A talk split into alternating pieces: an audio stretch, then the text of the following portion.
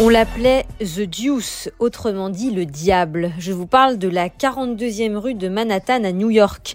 La série éponyme intitulée The Deuce traite sur trois saisons de l'évolution de cette artère centrale de la grosse pomme. Créée sur HBO et diffusée en France sur OCS, The Deuce est l'une des dernières créations du brillantissime showrunner américain David Simon. On le connaît pour The Wire, Trémé ou encore Generation Kill des séries très politiques qui décortiquent l'Amérique et les méfaits du capitalisme.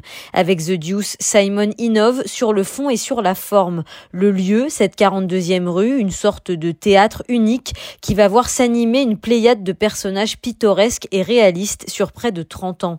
Car la particularité de The Deuce est de se plonger avec méticulosité dans les destins de ceux qui ont fait la 42e rue entre 1971 et 1985. What am I looking at? The future. La période hippie est finie quand s'ouvre la série. L'Amérique est à l'heure de la débrouille et des expédients, comme l'illustre la situation de la 42e rue. Aujourd'hui, vous en connaissez une version gentrifiée proche de Times Square, mais dans les années 70, la 42e rue était un coupe-gorge proche de la Cour des miracles de Victor Hugo. Lieu de prédilection des prostituées, de leurs proxénètes, de la mafia et des toxicomanes, le poumon de Manhattan était géré par des flics aussi véreux qu'impuissants. La 42e rue est aussi alors une sorte de mini-Amérique peuplée par les Afro-Américains, les Italiens, les Juifs et les provinciaux. Elle regroupe tous ceux que les WASP ont rejetés. C'est dans ce contexte que Simon nous dévoile le véritable thème de sa série, la naissance de l'industrie du cinéma pornographique. Si la saison 1 se concentre sur les débuts de nos protagonistes qui vivent de passe dans la rue et se font arrêter en permanence par la police, la saison 2, elle, montre ces mêmes personnages qui ont pris de la bouteille. La mafia a commencé à comprendre qu'il faut rationaliser le marché du sexe comme elle a rationalisé le marché de la drogue ou de l'alcool. Les salons de massage s'organisent, les prostituées accèdent à des conditions un peu plus décentes de travail et les caméscopes apparaissent.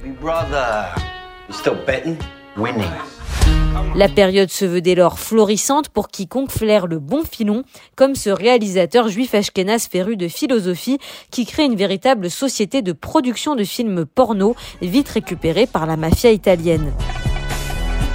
Mais l'arrivée du sida va bouleverser et tuer au sens propre comme au sens figuré le quartier et ses habitants.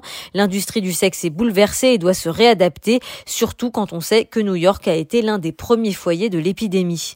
The Deuce est une série inoubliable, portée par des personnages bouleversants. Elle tisse avec délicatesse des destins malmenés par le capitalisme et l'oppression sociale. Vous y verrez notamment une galerie de macs afro-américains aussi truculents qu'effrayants et une myriade de prostituées aux destinées souvent tragiques malgré une féroce envie de survivre. Celle que vous n'oublierez pas, c'est Eileen, le personnage interprété par Maggie Gyllenhaal, cette prostituée qui refuse d'avoir un Mac et qui se reconvertit dans la réalisation de films pornographiques plus égalitaires que les pornos réalisés par des hommes.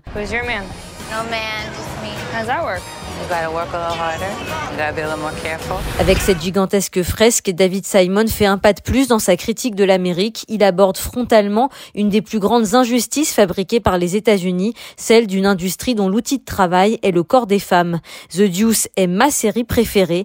Je vous encourage vraiment du fond du cœur à la voir. Vous avez des heures de bonheur devant vous.